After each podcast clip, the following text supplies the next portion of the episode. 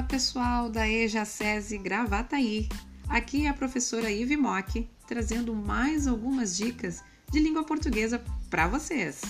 Vamos começar? A dica de hoje é sobre tipologias textuais. O que isso significa? São as diferentes formas que um texto pode apresentar. Pode-se ter a descrição, que apresenta uma fotografia por meio de palavras. E um exemplo desse tipo de texto é o cardápio. A narração conta um fato verdadeiro ou não. E um exemplo desse tipo de texto é a crônica.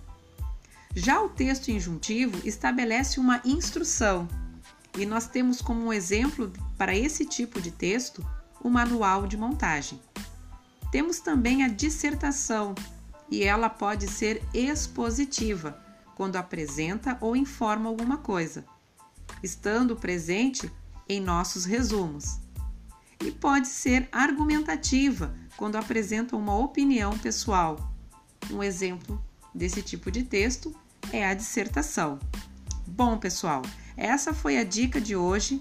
Cuidem esses principais tipos de texto na prova.